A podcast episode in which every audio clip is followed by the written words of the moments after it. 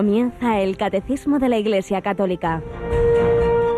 Un programa dirigido por el Padre Luis Fernando de Prada.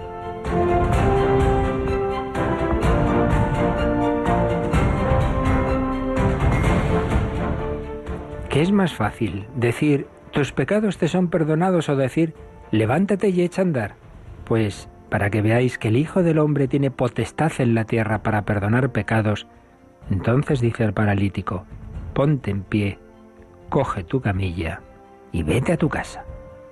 Alabado sean Jesús, María y José. Muy buenos días, queridísima familia de Radio María, en este jueves 5 de julio de 2018, víspera de primer viernes de mes, esa especie de fiesta mensual del corazón de Jesús que nos ama divina y humanamente con este corazón que estaba latiendo por este paralítico que pusieron ante él. Le llevaron para que le curara, pero Jesús veía sobre todo las heridas del alma, por eso lo primero que hizo fue decirle, ánimo, hijo, tus pecados te son perdonados. Y cuando él leía las mentes que estaban juzgándole y diciendo quién puede perdonar pecados más que Dios, les demostró que podía perdonar pecados precisamente por ser Dios, haciendo ese milagro también en el cuerpo.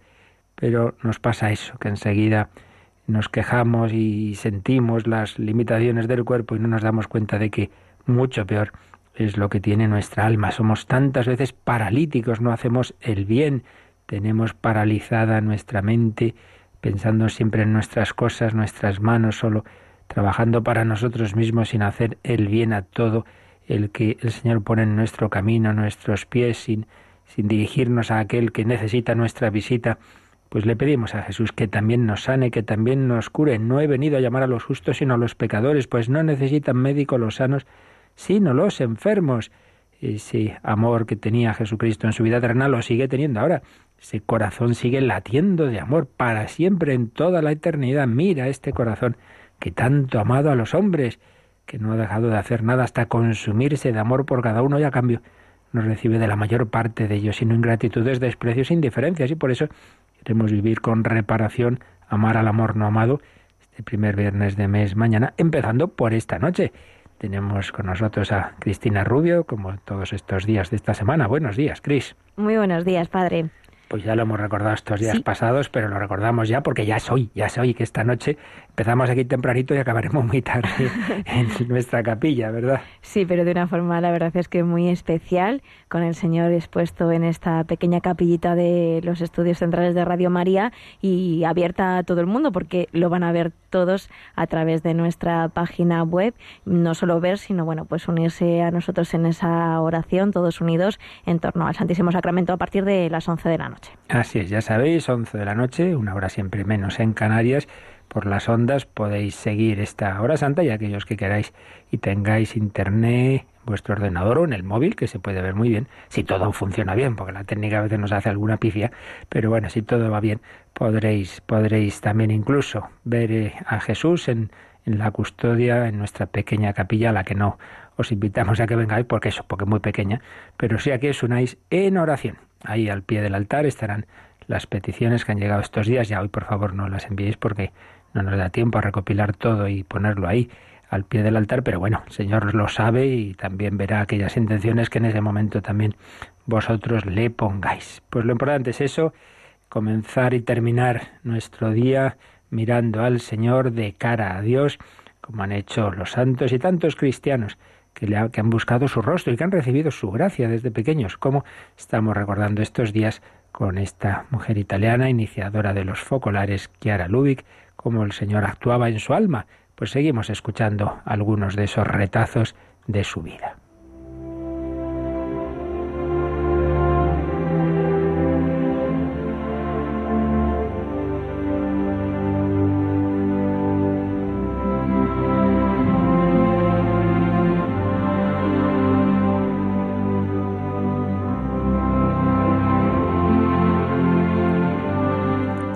Sabemos que estamos todos llamados a la santidad y esa vocación universal a la santidad implica la vocación universal a la mística, bien entendida. No que todos estemos llamados a fenómenos extraordinarios, no, no. Si la mística es esa relación íntima con Dios en la que hay una fuerte actuación del Espíritu Santo. San Juan de la Cruz decía que los místicos se consideran agraciados por la divinidad misericordiosa, la cual, inclinándose al alma con misericordia, imprime e infunde en ella su amor y gracia, ya que la hermosea y levanta tanto que la hace consorte de la misma divinidad. Pues estamos todos llamados a esto, a ser consortes de Dios. Y esto es lo que experimentaba Kiara Ludwig, Dios la había mirado, ella estaba feliz porque vivía una comunicación vital con Él, que vemos reflejada, por ejemplo, en esta carta en forma de conversación con Jesús. Qué contenta estoy, oh Jesús mío, de tu corazón torturado por tantos pecados míos, de tu corazón loco de amor por los pecadores y los más miserables, ha nacido una voz que me ha llegado al corazón. Ámame, ámame, Kiara, ámame. A pesar de tus pecados, a pesar de tus infidelidades, a pesar de tus miserias, más aún, ámame y haz que otros me amen, precisamente porque has sido y eres la criatura más miserable del mundo. Tú conoces el corazón de tu Jesús y sabes que elige siempre las personas más insulsas, inútiles, miserables, para realizar las obras maestras de su misericordia. A ti te he elegido, me sirvo de ti, sírveme con todo el ardor. Tengo muchas almas en el mundo que no me conocen. Jesús mío, creo que yo precisamente soy la herramienta más adecuada para obrar lo que quieres. Tú y yo nos conocemos, Señor. Tú conoces el abismo infinito de mi miseria. Yo conozco, amo y quiero aprovechar como nadie lo ha hecho nunca, porque te amo, la infinita riqueza de tu misericordia.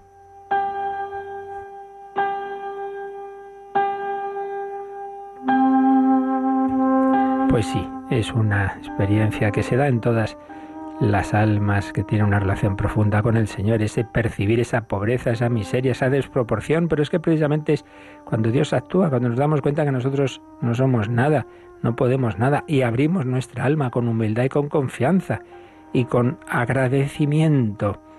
Así ocurría, nos cuenta José María Quintas en esta su obra sobre esas experiencias de Chiara Ludwig, que le invadía un sentimiento de inmensa gratitud ella no había sido elegida por sus dotes, aunque las tenía. Ella se veía pequeña, pero transformaba las propias debilidades en combustible y no en un freno. Y éstas impulsaban a su alma a amar más. Estoy segura, escribe, de que Dios no podía elegir más que a mí para este trabajo. Lo conozco, conozco sus palabras. Tu nulidad me atrae. Sentía que le decía a Jesús, tu debilidad me fascina. Quiero convertir tu fuego en imán para atraer a las almas.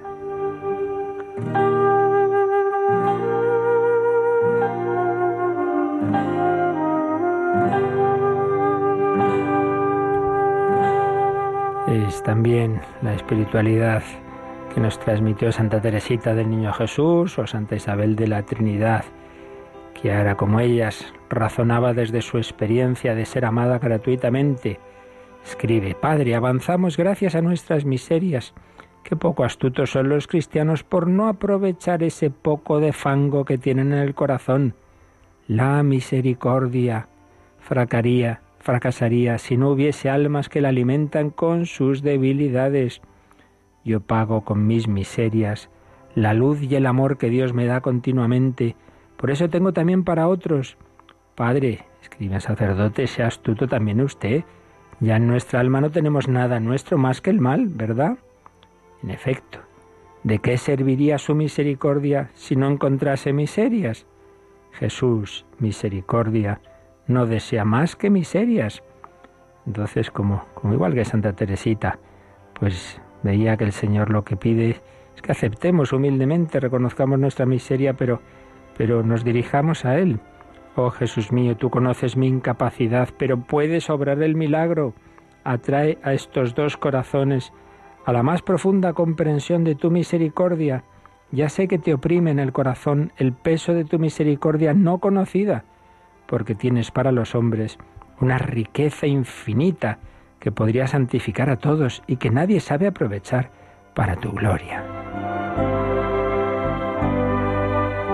Y es que para ella los pecados son un motivo de unión con Dios, porque a Dios le traen nuestros pecados, se entiende, claro, no en sí mismos, sino cuando nos arrepentimos, cuando los exponemos con humildad, cuando pedimos perdón a Jesús, para unirnos a Jesús, el único fin de nuestra vida. Hay un solo medio, decía, nuestros pecados. Hace falta quitarse del alma cualquier otro pensamiento y creer que Jesús se ve atraído a nosotros solo por la exposición humilde, confiada y amorosa de nuestros pecados. Claro que en sí mismos debemos luchar contra ellos, pero una vez cometidos, pues acudamos al Señor con confianza, sabiendo que, que ahora, eh, si Él los ha permitido es para que ahora saquemos un bien, esa humildad, esa confianza. Nuestra alma solo se puede unir a Él ofreciéndole como regalo, como único regalo, no nuestras virtudes, sino nuestros pecados, porque el alma que ama conoce los gustos del amado y sabe que si Jesús vino a la tierra, si se hizo hombre, si algo ansía en el fondo de su corazón divino humano, es sólo hacer de Salvador, hacer de médico. Nada más desea he venido a prender fuego en la tierra. ¿Y qué quiero? Sino que arda. Es un fuego devorador lo que ha traído, y no quiere más que devorar miserias, encontrar miserias que consumir.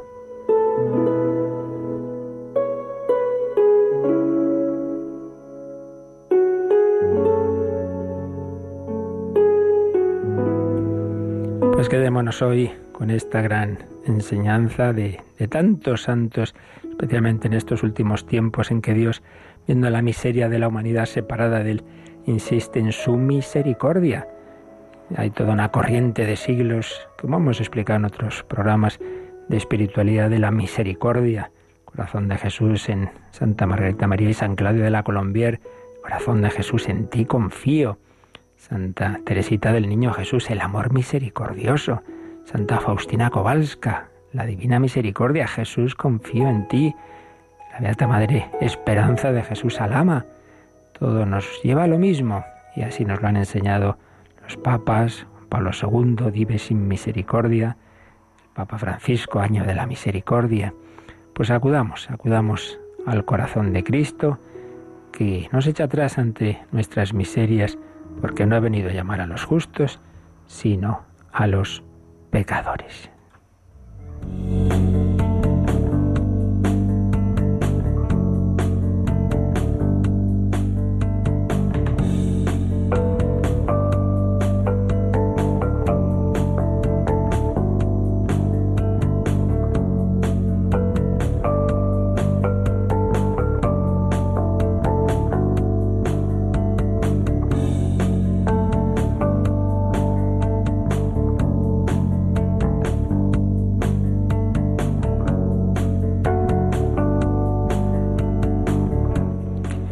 Esa confianza nos ponemos un día más a los pies de Jesús, que es Maestro, Señor, Salvador, camino, verdad y vida, porque en Él se une.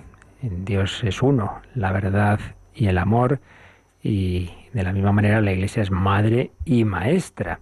Y nos está enseñando pues la actitud que debemos tener ante esas rupturas que lamentablemente se han producido en la historia de esa unidad que se mantiene en la Iglesia Católica. Cristo ha fundado una única Iglesia, unicidad, una Iglesia que internamente está unida por la misma fe, la misma liturgia en lo esencial, más allá de los ritos concretos, pero esos siete sacramentos y esa unidad de, de organización jerárquica, puesto que está edificada sobre los sucesores de los apóstoles y el sucesor de Pedro, una iglesia. Pero se han producido a lo largo de la historia, pues, rupturas, los que han perdido totalmente la fe, la apostasía, los que han negado verdades de fe, la herejía, o los que han rechazado esa jerarquía, los cismas, pero al cabo de los siglos nos encontramos personas nacidas en esas comunidades separadas que obviamente no tienen culpa de lo que pudo pasar entonces.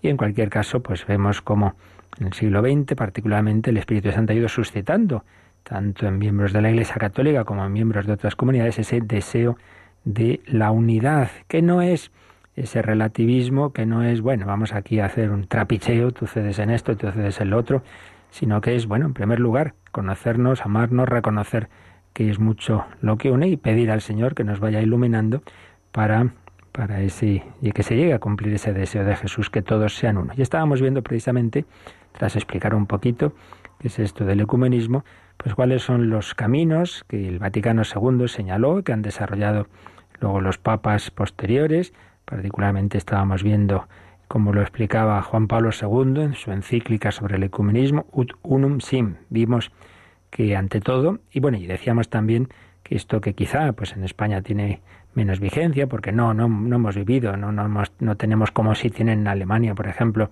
esa, ese, ese, tema permanente, ¿no? De que hay pues media Alemania que era católica y otra media, digamos, protestante. En España esto no es así, pero decíamos que lo que vale aquí para el diálogo con cristianos no católicos también vale en su medida para los diálogos intracatólicos y tantas rupturas que a veces se producen y peleas y tonterías en las parroquias, en los movimientos, etcétera, pues también nos sirven estas sugerencias que nos hacía el Vaticano II y que explicaba también Juan Pablo II.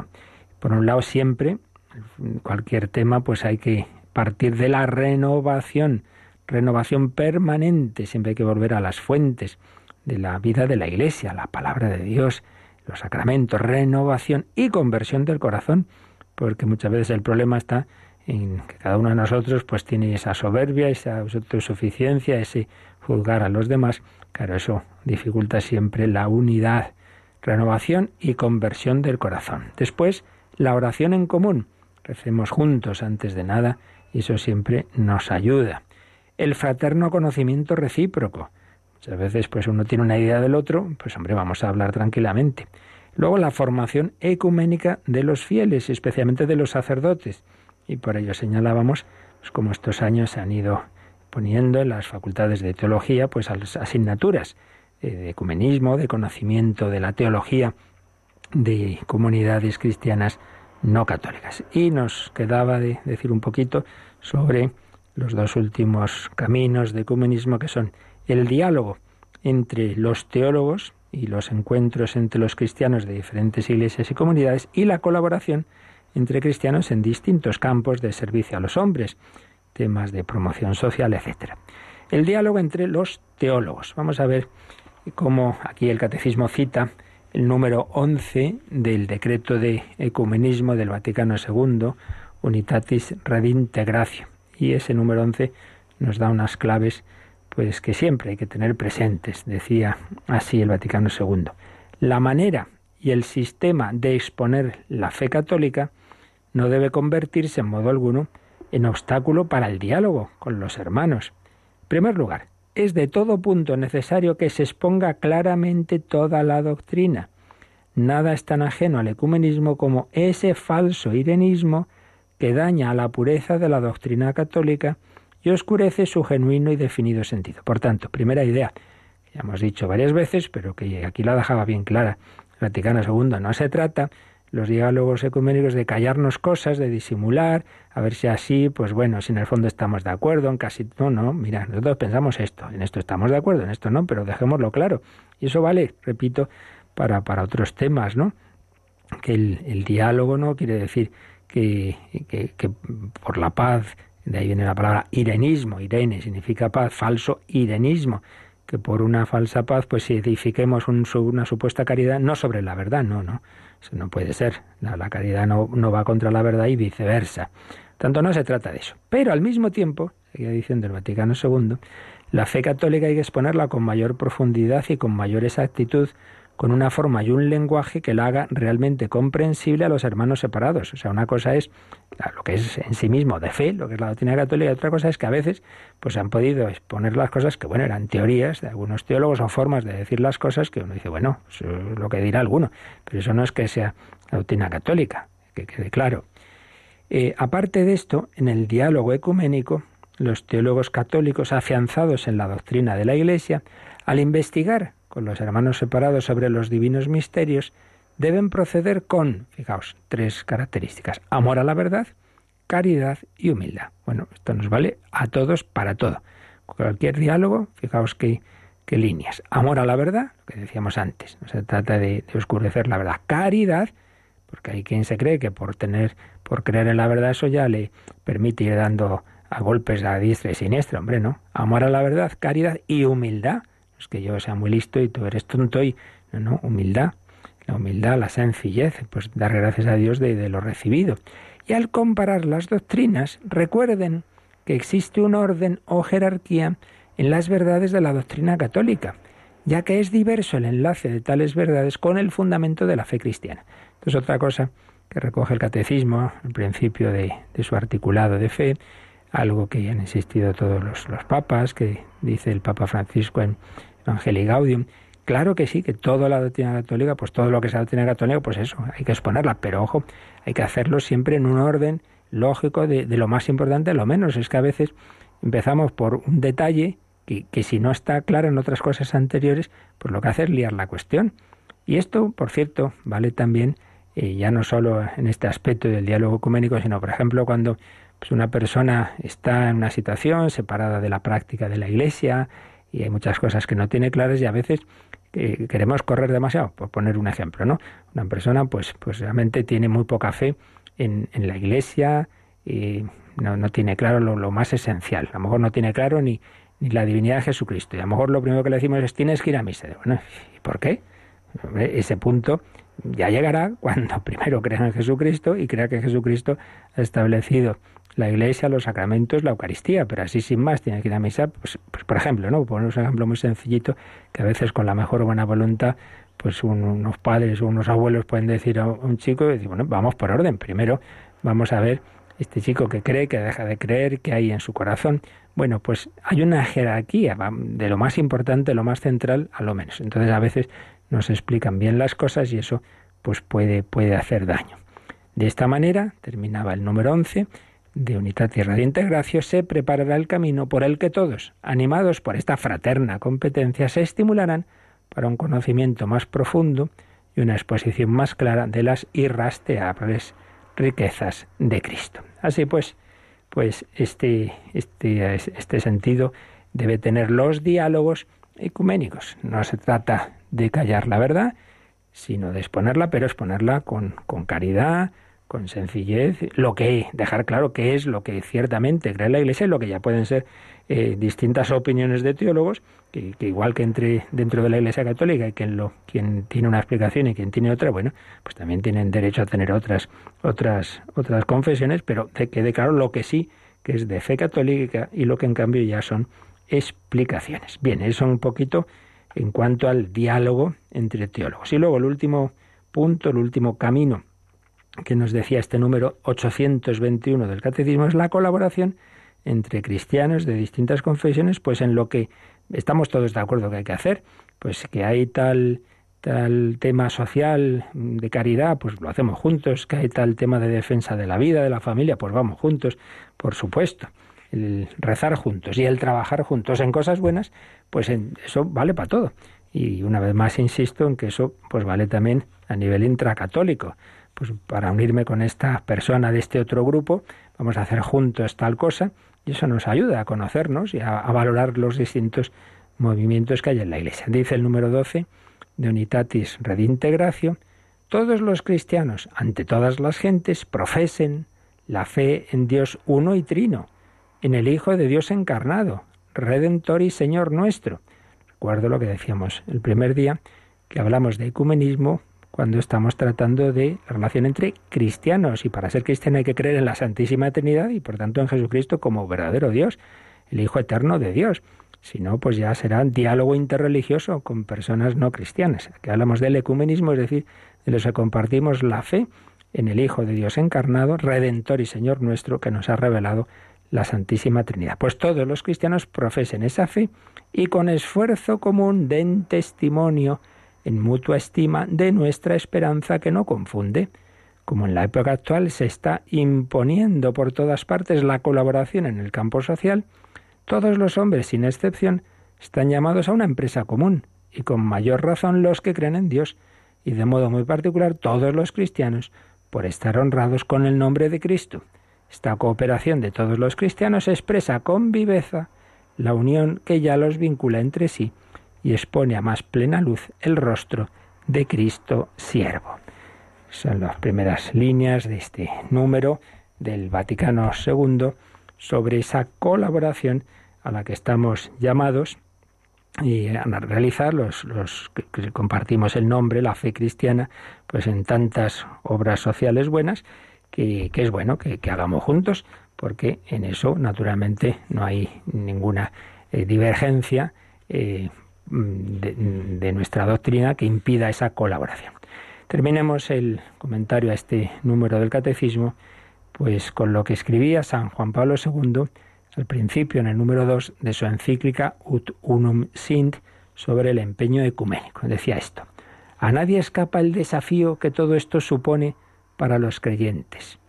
En efecto, ¿cómo podrían negarse a hacer todo lo posible, con la ayuda de Dios, para derribar los muros de la división y la desconfianza, para superar los obstáculos y prejuicios que impiden el anuncio del Evangelio de la salvación mediante la cruz de Jesús, único redentor del hombre, de cada hombre. Doy gracias a Dios porque nos ha llevado a avanzar por el camino difícil pero tan rico de alegría de la unidad y de la comunión entre los cristianos. El diálogo interconfesional a nivel teológico ha dado frutos positivos y palpables. Esto anima a seguir adelante. Por lo segundo, en su largo pontificado, pues tuvo muchísimas iniciativas, participó en muchas en muchos encuentros, viajes, oraciones, etcétera, que se veía que mira, eso va sembrando ahí unas semillas de por lo menos en ese campo, ¿no? de, de la mutua comprensión, de ir superando prejuicios, porque muchas veces más allá de los temas doctrinales que repetimos, la verdad es la que es, pero más allá de eso, pues luego se han dado y pues muchas muchas actitudes que han hecho mucho daño y entonces el, ver esa, esa actitud de, los papas de, cercanía, de, humildad, pues eso evidentemente siempre ayuda. Seguía diciendo el Santo Padre polaco. Sin embargo, además de las divergencias doctrinales que hay que resolver, los cristianos no pueden menos valorar el peso de las incomprensiones ancestrales que han heredado del pasado, de los malentendidos y prejuicios de los unos contra los otros. No pocas veces, además, la inercia, la indiferencia y un insuficiente conocimiento recíproco agravan estas situaciones. Por este motivo, el compromiso ecuménico debe basarse en la conversión de los corazones y en la oración, lo cual llevará incluso a la necesaria purificación de la memoria histórica. Como ya recordamos el otro día, pues cuántas veces Juan Pablo II reconoció aquellas ocasiones en que hijos de la Iglesia no se habían portado bien y pidió perdón por ello. Con la gracia del Espíritu Santo, los discípulos del Señor, animados por el amor, por la fuerza de la verdad y por la voluntad sincera de perdonarse mutuamente, reconciliarse, están llamados a reconsiderar juntos su doloroso pasado y las heridas que desgraciadamente éste sigue produciendo también hoy. Están invitados por la energía siempre nueva del Evangelio a reconocer juntos con sincera y total objetividad los errores cometidos y los factores contingentes que intervinieron en el origen de sus lamentables separaciones. Es necesaria una sosegada y limpia mirada de verdad, vivificada por la misericordia divina, capaz de liberar los espíritus y suscitar en cada uno una renovada disponibilidad, precisamente para anunciar el Evangelio a los hombres de todo pueblo y nación. Es el número dos de la encíclica de San Juan Pablo II. Nadie podrá dudar, evidentemente, de la certeza de fe, de del arraigo en la verdad de Juan San Juan Pablo II, pero ya vemos cómo eso se unía con este deseo ecuménico y este reconocer pues las veces en que también en hijos de la Iglesia pues han tenido eh, actuaciones equivocadas de las que hay que pedir perdón. Como vemos es el ejemplo clarísimo de lo que estamos diciendo desde el principio. Hay que unir verdad y caridad. Hay quien, quien se pone nervioso cuando eh, se oye, oye de estas cosas, porque enseguida piensa que esto significa renunciar a la verdad, que en el leninismo. Pues no, pues no, ya lo vemos. Juan Pablo II, Benedicto XVI, eh, el Papa Francisco, pues, pues cómo unen las dos cosas. Hay que se pone nervioso por un lado y que se pone nervioso por el otro. Y piensa que, que todo lo que sea defender la doctrina y la verdad, romper la unidad. Pues no, no, no, no. Caritas in veritate. Caridad y verdad todos los cristianos, todos estamos unidos, ya lo veíamos también, por el bautismo, todos somos hijos de Dios.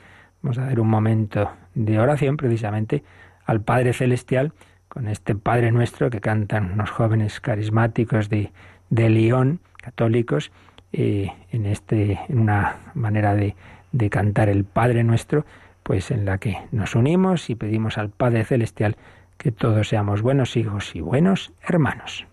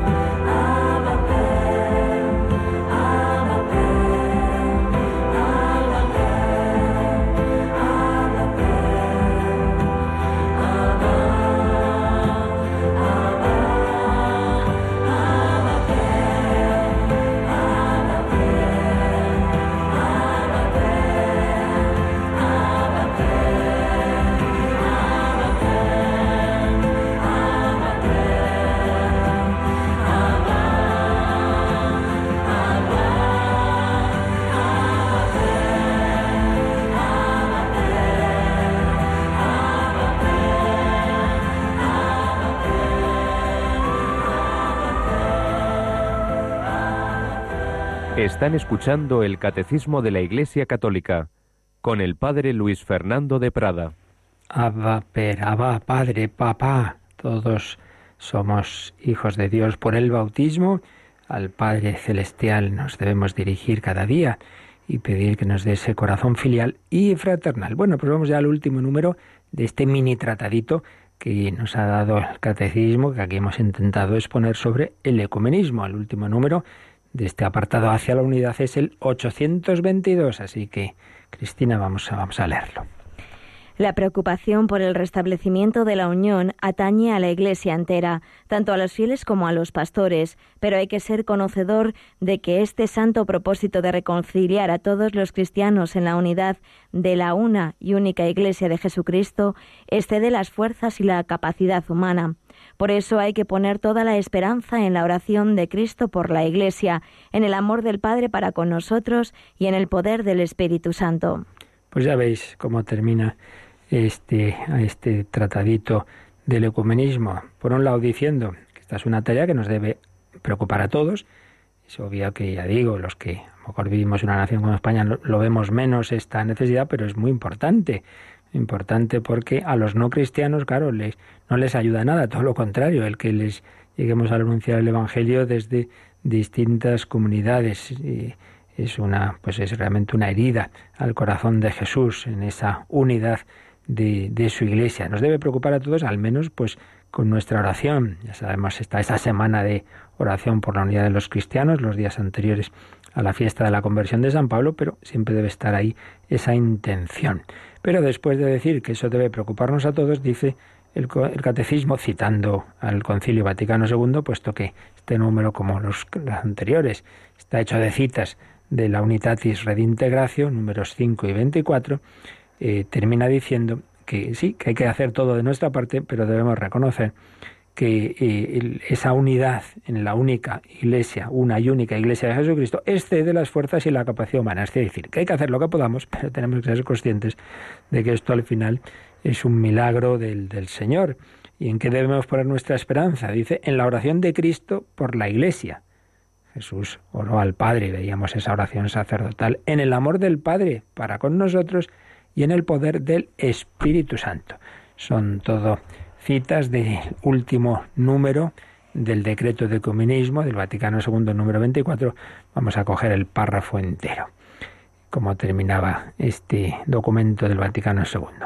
Este sagrado concilio exhorta a los fieles a que se abstengan de toda ligereza o celo imprudente que puedan perjudicar el progreso de la unidad, porque la acción ecuménica de los fieles tiene que ser plena y sinceramente católica, es decir, fiel a la verdad que recibimos de los apóstoles y de los padres. Los padres con mayúsculas se refiere a los santos padres, los autores de los primeros siglos de la Iglesia. Debe ser esa acción ecuménica, una vez más se nos repite, plena y sinceramente católica, es decir, fiel a la verdad, ¿veis? Una vez más, ecumenismo no es sirenismo. Fiel a la verdad que recibimos de los apóstoles y de los padres, y conforme a la fe que siempre ha profesado la Iglesia Católica. Nadie se asuste, pues cuando se habla de ecumenismo, se, hacen encuentros ecuménicos, oraciones en, en, común, no quiere decir renunciamos a nuestra fe, no. Fiel a la fe, conforme a la fe que siempre ha profesado la Iglesia Católica, y tendiendo al mismo tiempo hacia la plenitud con que el Señor desea que se perfeccione su cuerpo en el decurso de los tiempos. Este Sagrado Concilio desea ardientemente que los proyectos de los fieles católicos progresen en unión con los proyectos de los hermanos separados, sin poner obstáculos a los caminos de la providencia y sin prejuzgar los impulsos futuros del Espíritu Santo. Además, esto lo escribía en 1964 este documento. Además se declara consciente de que este santo propósito de reconciliar a todos los cristianos en la unidad de la una y única Iglesia de Cristo excede las fuerzas y la capacidad humana. Por eso, pone toda su esperanza en la oración de Cristo por la Iglesia, en el amor del Padre para con nosotros, en la virtud del Espíritu Santo. Y termina con una frase de San Pablo. Y la esperanza no quedará fallida pues el amor de Dios se ha derramado en nuestros corazones por la virtud del Espíritu Santo que nos ha sido dado.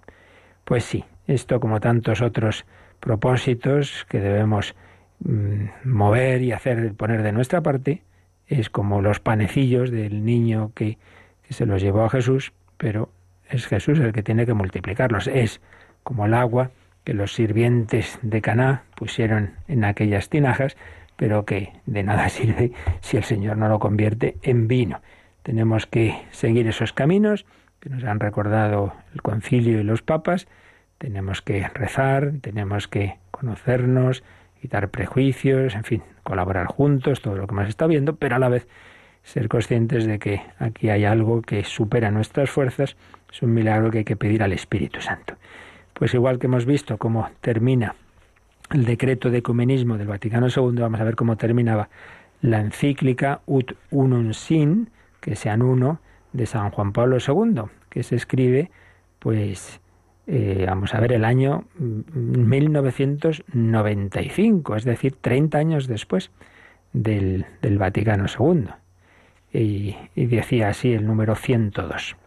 La fuerza del Espíritu de Dios hace crecer y edifica la Iglesia a través de los siglos. Dirigiendo la mirada al nuevo milenio, era el año 95, por lo tanto se acercaba ese año 2000, con aquel maravilloso jubileo, dirigiendo la mirada al nuevo milenio, la Iglesia pide al Espíritu la gracia de reforzar su propia unidad y de hacerla crecer hacia la plena comunión con los demás cristianos. ¿Veis?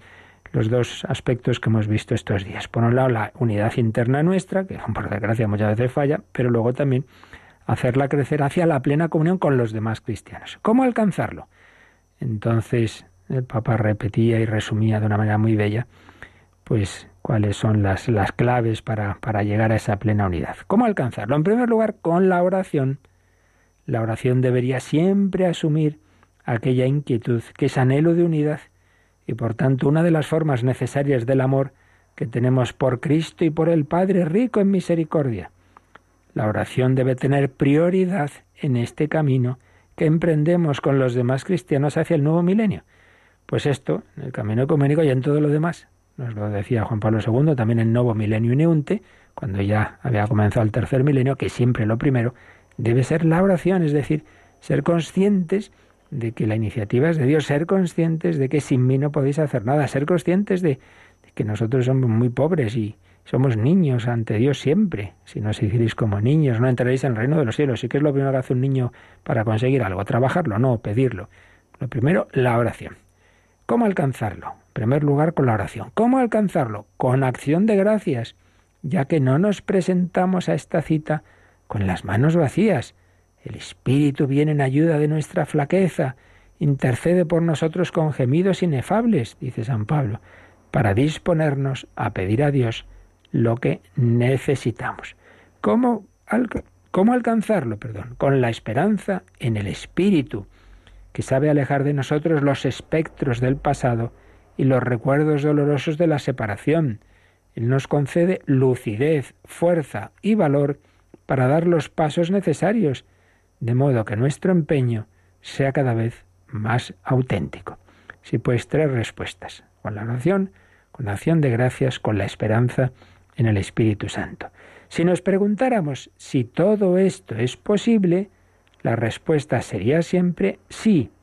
La misma respuesta escuchada por María de Nazaret, porque para Dios nada hay imposible.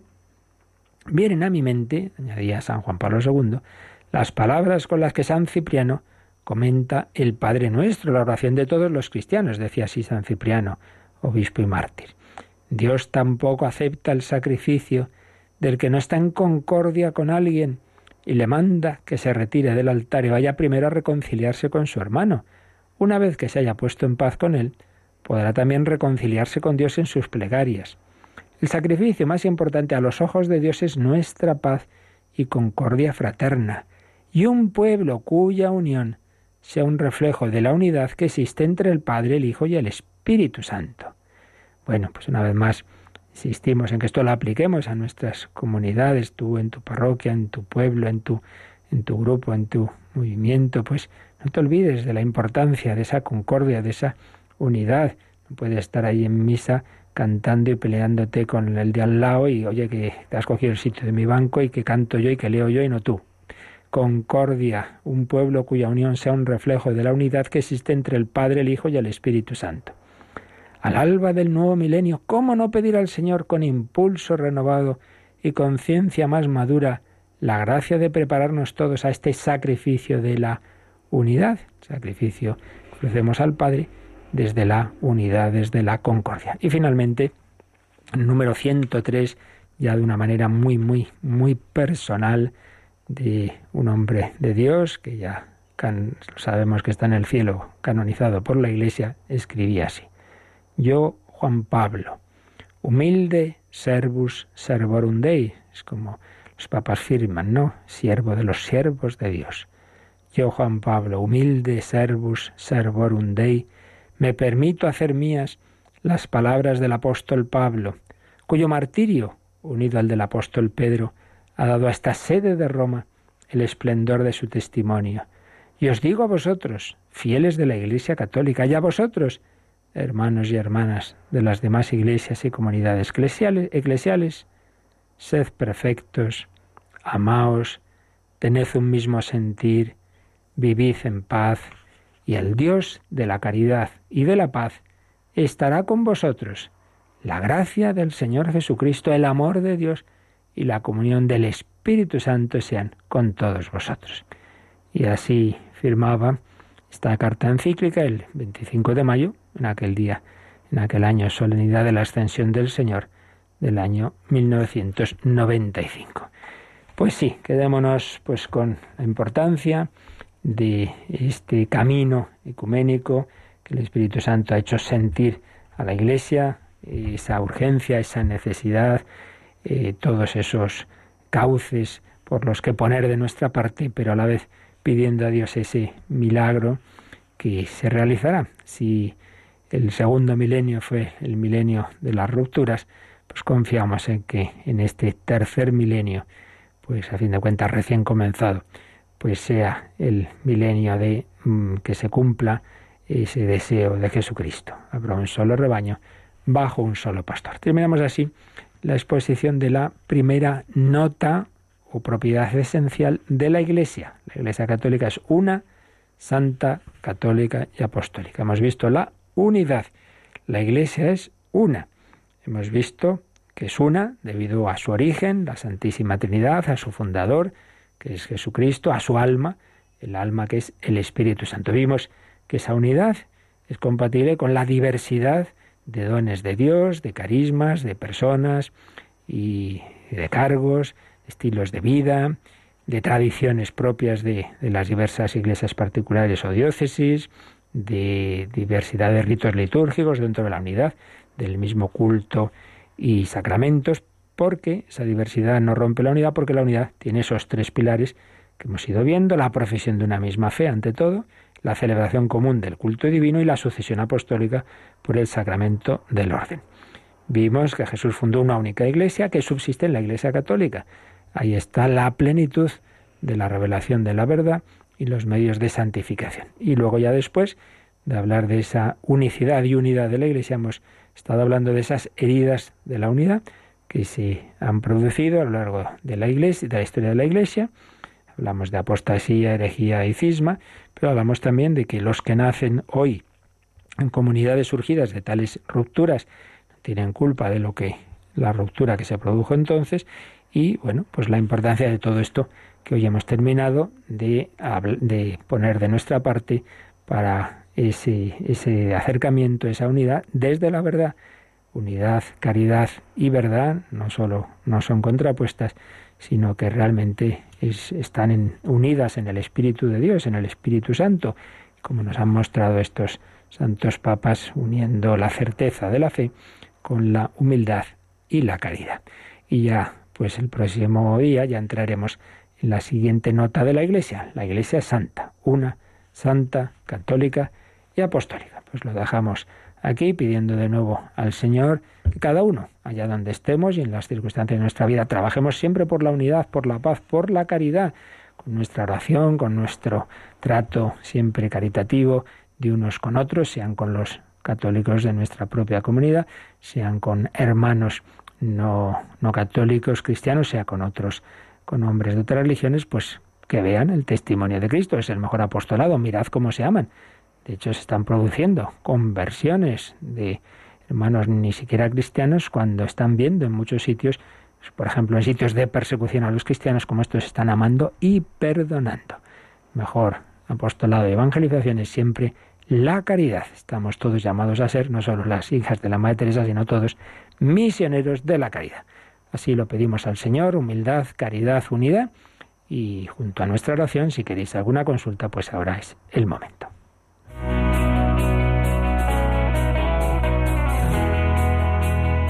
Participa en el programa con tus preguntas y dudas. Llama al 91005 9419. 91005 9419. También puedes escribir un mail a catecismo arroba radiomaria.es. Catecismo.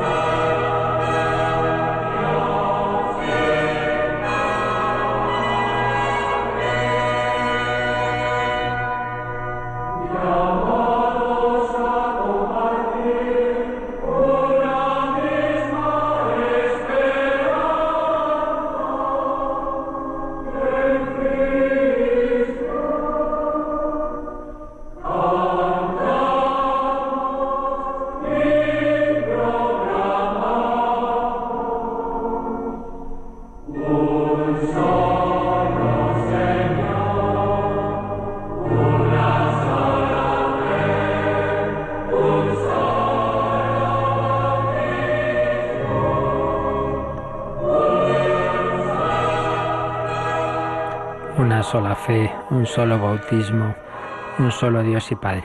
Nos mandó un correo una mujer cuyo anonimato guardamos y, hablando, escribe con un gran dolor en mi alma, habla de un montón de problemas en su vida, en su familia, son practicantes, van a misa y luego ven alrededor pues gente que, que, no es practicante, que parece que la vida les va muy bien y se encuentra pues, pues como ocurre, ¿no? No puedo entender ni superar qué es lo, que pasa. Bueno, este es un tema eterno. Fijaos que es lo que viene a plantear el famoso libro de Job, ¿no? Job era un hombre fiel a Dios, había siempre intentado hacer su voluntad, sin embargo empiezan a ocurrirle desgracia tras desgracia, entonces su mujer le dice, ala, maldice a Dios, ya ves de qué te ha servido, de qué te ha servido servirle. Y tiene esa tentación, aparece en toda la Biblia, ¿no? Y los buenos les va muy bien, fíjate cómo prosperan, en cambio, perdón, los malos les va muy bien, y en cambio aquí los que intentamos servir a Dios, pues todos son desgracias. Bueno, bueno. En primer lugar, la vida hay que verla desde el final. Esto es como las películas, ¿no? momento dado parece que van ganando los malos, pero al final normalmente las cosas cambian, ¿no? La vida hay que verla al final. ¿Cuál es el objetivo de nuestra vida? Que nos vaya humanamente bien, que triunfemos, que tengamos dinero, que trabajo y tal. Bueno, esos son, son puntos eh, buenos, indudablemente, que es lógico que intentemos, no faltaría más, pero ese no es el objetivo. El objetivo es que a través de cosas buenas o cosas no tan buenas, salud o enfermedad, riqueza o pobreza, como dice San Ignacio en los ejercicios espirituales, a través de eso nos vayamos, vayamos madurando, y eso es lo importante, nos vayamos acercando a Dios. Una persona pobre, una persona que, que ha tenido una serie de dificultades en la vida, resulta que con eso se ha ido haciendo mejor, se ha ido acercando a Dios y al prójimo y termina su vida aparentemente en ese fracaso a los ojos humanos y resulta que a los ojos de Dios es todo lo contrario y viceversa. No voy a decir nombres, pero viene a la mente algún personaje importante en España con muchísimo dinero, que triunfó mucho en muchas empresas, etcétera, etcétera. Y bueno, al final de su vida, pues quién podía decir una palabra de, de elogio, de gracias por lo que ha hecho por los demás, pues no, nadie, porque, al final, y eso de qué, recordáis esa famosa película, ¿no? Ciudadano Kane, eh, de Orson Welles, que recoge más o menos una historia real, histórica de, de un personaje norteamericano que desde cero, desde muy abajo, pues llegó a ser creador de un emporio de empresas, de periódicos y tal. ¿Y cómo termina? Pues en una mansión riquísima, rodeado de 50 criados, pero divorciado varias veces, sin, sin, sin familiares, sin amigos. Sí, sí, él pasaba lo que a Cristina Onassis, ¿no? Esa frase terrible que, que dicen que dijo, soy tan pobre, tan pobre que solo tengo dinero. Entonces, ¿qué es triunfar, qué es fracasar? Pues eso para empezar, ¿no?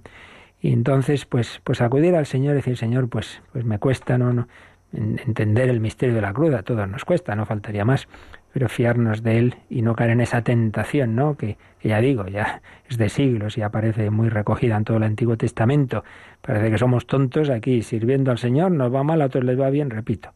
Lo que está bien y lo que está mal, eso ya lo veremos con perspectiva de eternidad cuando nos encontremos con el Señor y veremos que muchos que aquí aparentemente triunfaban han fracasado sus vidas y viceversa. Bienaventurados los pobres, porque Dios es el reino de los cielos. Ay de vosotros los ricos, si es que el Evangelio es el mundo al revés.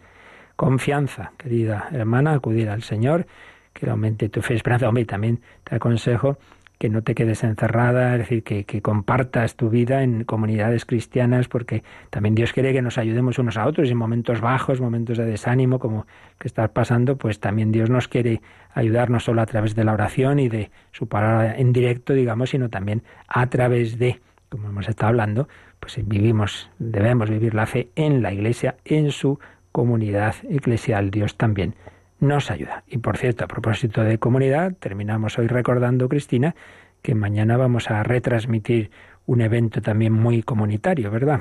Sí, la verdad es que sí. Esa asamblea de la renovación carismática católica que ya nuestros oyentes están acostumbrados a que por estas fechas pues siempre nos acercamos a esta fiesta, a esta efusión del Espíritu Santo. Muy bien, pues mañana a la una menos cuarto comienza las retransmisiones que haremos de las enseñanzas. Mañana viernes, desde el pabellón Amaya Valdemoro de Alcobendas, pues ahí está Radio María para que os lleguen a todos las enseñanzas de esta, de esta asamblea. Pues pedimos a la Santísima Trinidad, al Dios uno y trino, que nos bendigan. Yo recuerdo que esta noche estamos citados en oración común también ante el Santísimo expuesto, a hora santa, a las 11 de la noche, 10 en Canarias. La bendición de Dios Todopoderoso, Padre, Hijo y Espíritu Santo, descienda sobre vosotros. Alabado sea Jesucristo.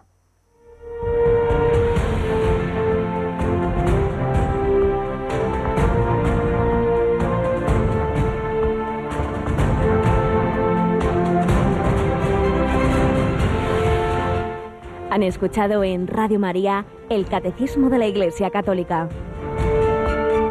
Un programa dirigido por el Padre Luis Fernando de Prada.